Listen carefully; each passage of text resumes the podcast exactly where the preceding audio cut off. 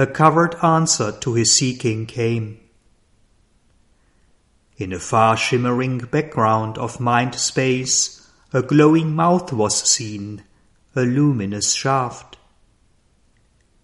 A recluse gate it seemed, musing on joy, a veiled retreat and escape to mystery.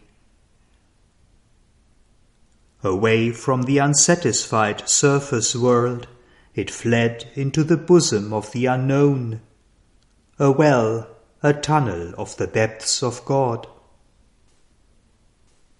It plunged as if a mystic groove of hope through many layers of formless, voiceless self to reach the last profound of the world's heart. And from that heart there surged a wordless call, pleading with some still impenetrable mind, voicing some passionate, unseen desire.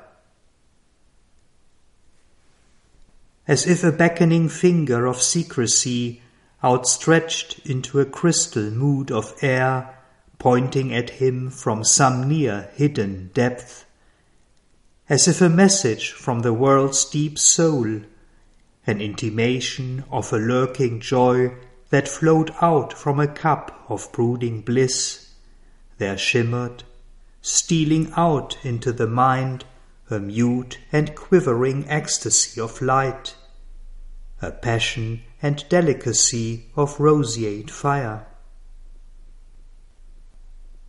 As one drawn to his lost spiritual home feels now the closeness of a waiting love, into a passage dim and tremulous that clasped him in from day and night's pursuit, he travelled, led by a mysterious sound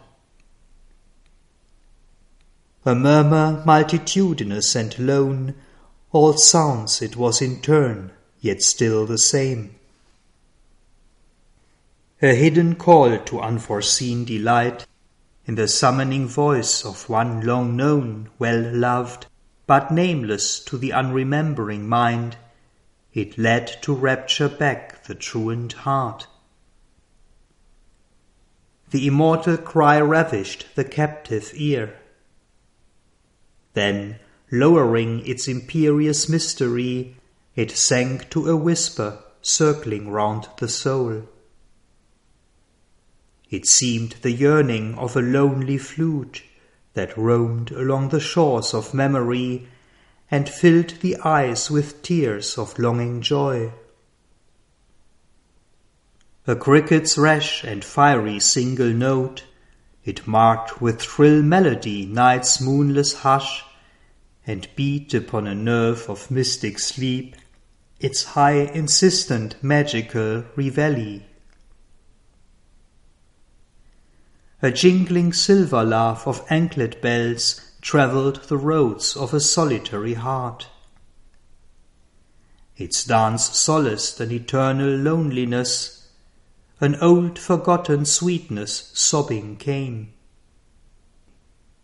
Or from a far harmonious distance heard the tinkling pace of a long caravan it seemed at times, or a vast forest's hymn, the solemn reminder of a temple gong, the bee croon honey drunk in summer isles ardent with ecstasy in a slumbrous noon, or the far anthem of a pilgrim sea.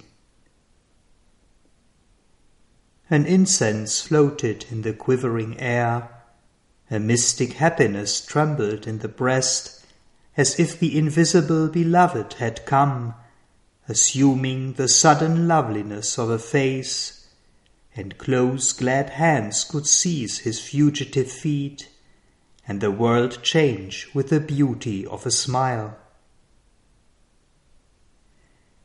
Into a wonderful bodiless realm he came, the home of a passion without name or voice.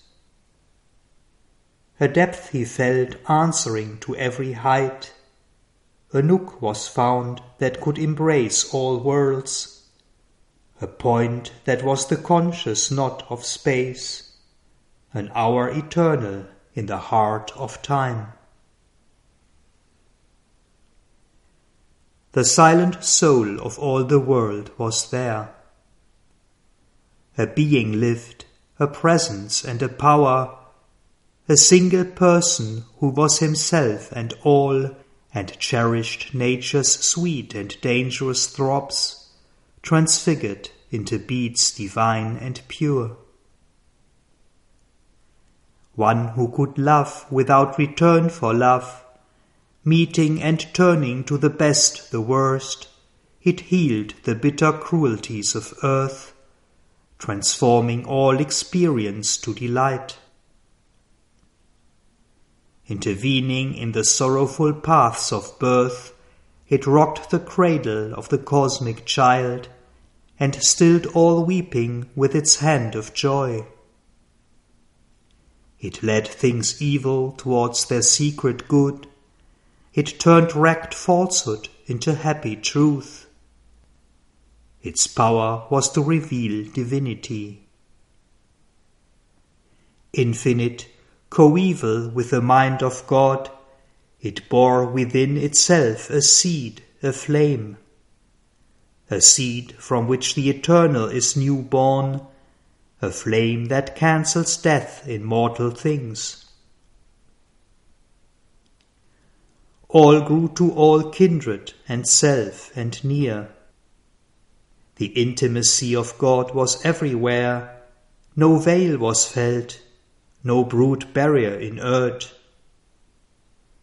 Distance could not divide, time could not change.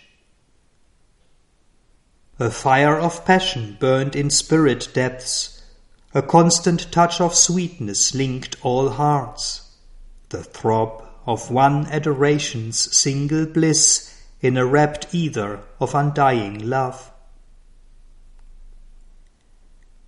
An inner happiness abode in all, a sense of universal harmonies, a measureless secure eternity of truth and beauty and good and joy made one. Here was the welling core of finite life. A formless spirit became the soul of form.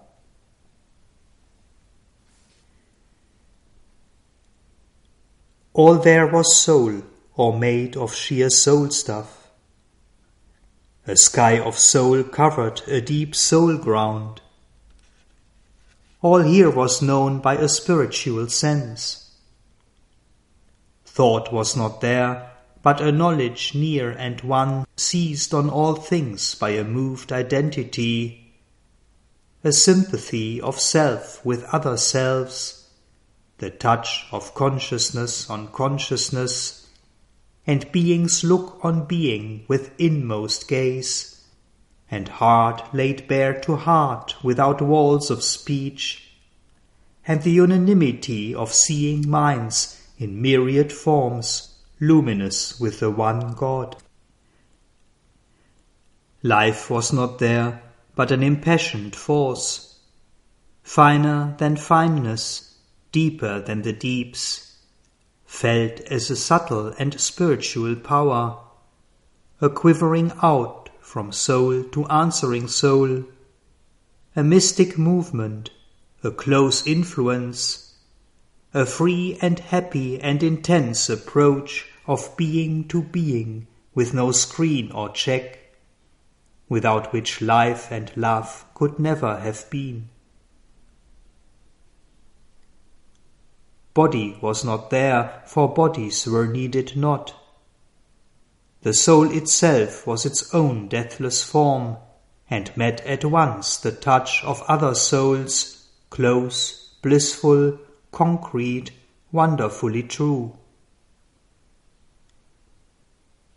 As when one walks in sleep through luminous dreams, and, conscious, knows the truth their figures mean.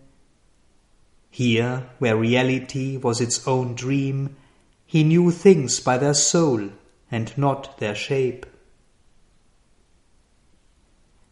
As those who have lived long made one in love, need word nor sign for heart's reply to heart. He met and communed without bar of speech with beings unveiled by a material frame. There was a strange spiritual scenery, a loveliness of lakes and streams and hills, a flow, a fixity in a soul space, and plains and valleys, stretches of soul joy, and gardens that were flower tracts of the spirit, its meditations of tinged reverie. Air was the breath of a pure infinite. Her fragrance wandered in a colored haze, as if the scent and hue of all sweet flowers had mingled to copy heaven's atmosphere appealing to the soul and not the eye, beauty lived there at home in her own house. There all was beautiful by its own right, and needed not the splendor of a robe. All objects were like bodies of the gods, a spirit symbol environing a soul, for world and self were one reality.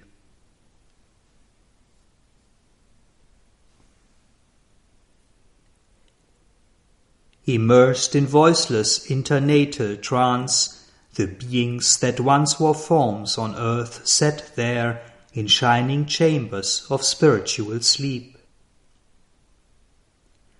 Past were the pillar posts of birth and death, past was their little scene of symbol deeds, past were the heavens and hells of their long road.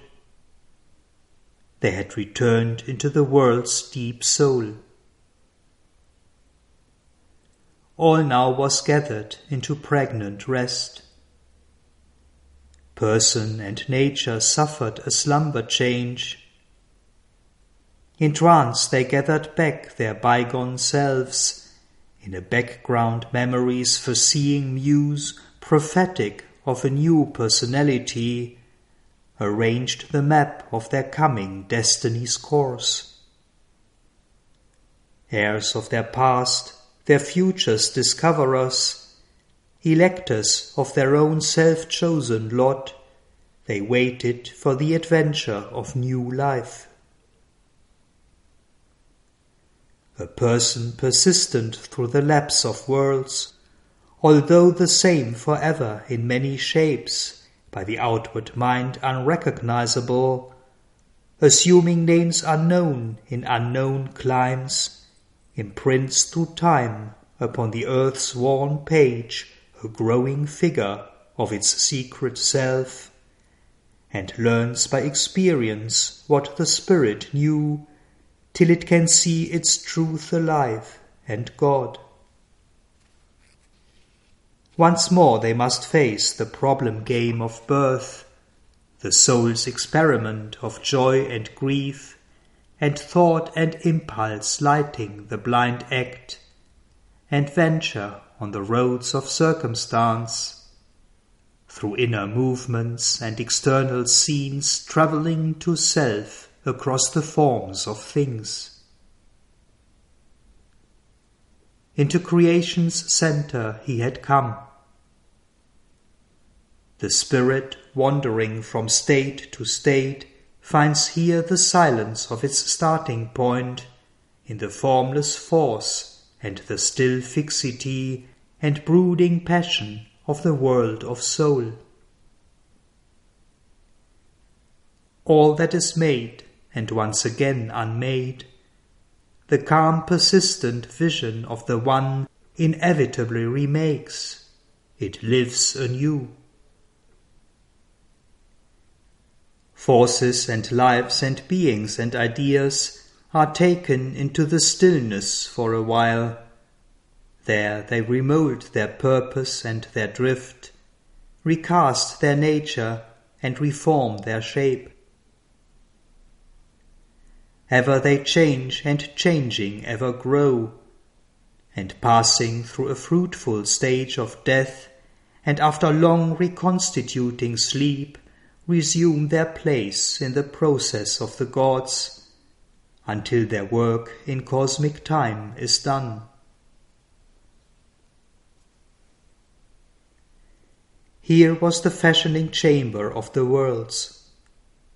An interval was left twixt act and act, twixt birth and birth, twixt dream and waking dream, a pause that gave new strength to do and be.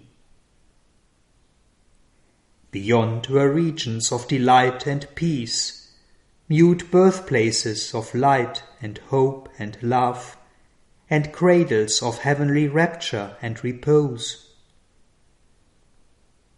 In a slumber of the voices of the world, he of the eternal moment grew aware. His knowledge, stripped bare of the garbs of sense, knew by identity without thought or word. His being saw itself without its veils Life's line fell from the Spirit's infinity. Along a road of pure interior light, alone between tremendous presences, under the watching eyes of nameless gods, his soul passed on, a single conscious power, towards the end which ever begins again, approaching through a stillness dumb and calm to the source of all things human and divine. There he beheld in their mighty union's poise the figure of the deathless two in one, a single being in two bodies clasped, a diarchy of two united souls, seated absorbed in deep creative joy. Their trance of bliss sustained the mobile world. Behind them, in a morning dusk, one stood who brought them forth from the unknowable. Ever disguised, she awaits the seeking spirit. Watcher on the supreme unreachable peaks, guide of the traveller of the unseen paths, she guards the austere approach to the alone. At the beginning of each far spread plain, pervading with her power the cosmic suns, she reigns, inspirer of its multiple works and thinker of the symbol of its scene. Above them all she stands supporting all the sole omnipotent goddess ever veiled, of whom the world is the inscrutable mask. The ages are the footfalls of her tread, their happenings the figure of her thoughts, and all creation is her endless act. His spirit was made a vessel of her force Mute in the fathomless passion of his will, he outstretched to her his folded hands of prayer. Then, in a sovereign answer to his heart, a gesture came as of worlds thrown away. And from her raiments lustrous mystery raised, one arm half parted the eternal veil a light appeared, still and imperishable. Attracted to the large and luminous depths of the ravishing enigma of her eyes, he saw the mystic outline of a face. Overwhelmed by her implacable light and bliss, an atom of her illimitable self mastered by the honey and lightning of her power, tossed towards the shores of her ocean ecstasy, drunk with a deep golden spiritual wine, he cast from the rent stillness of his soul a cry of adoration and desire, and the surrender of his boundless mind, and the self giving of his silent heart. He fell down at her feet, unconscious, prone.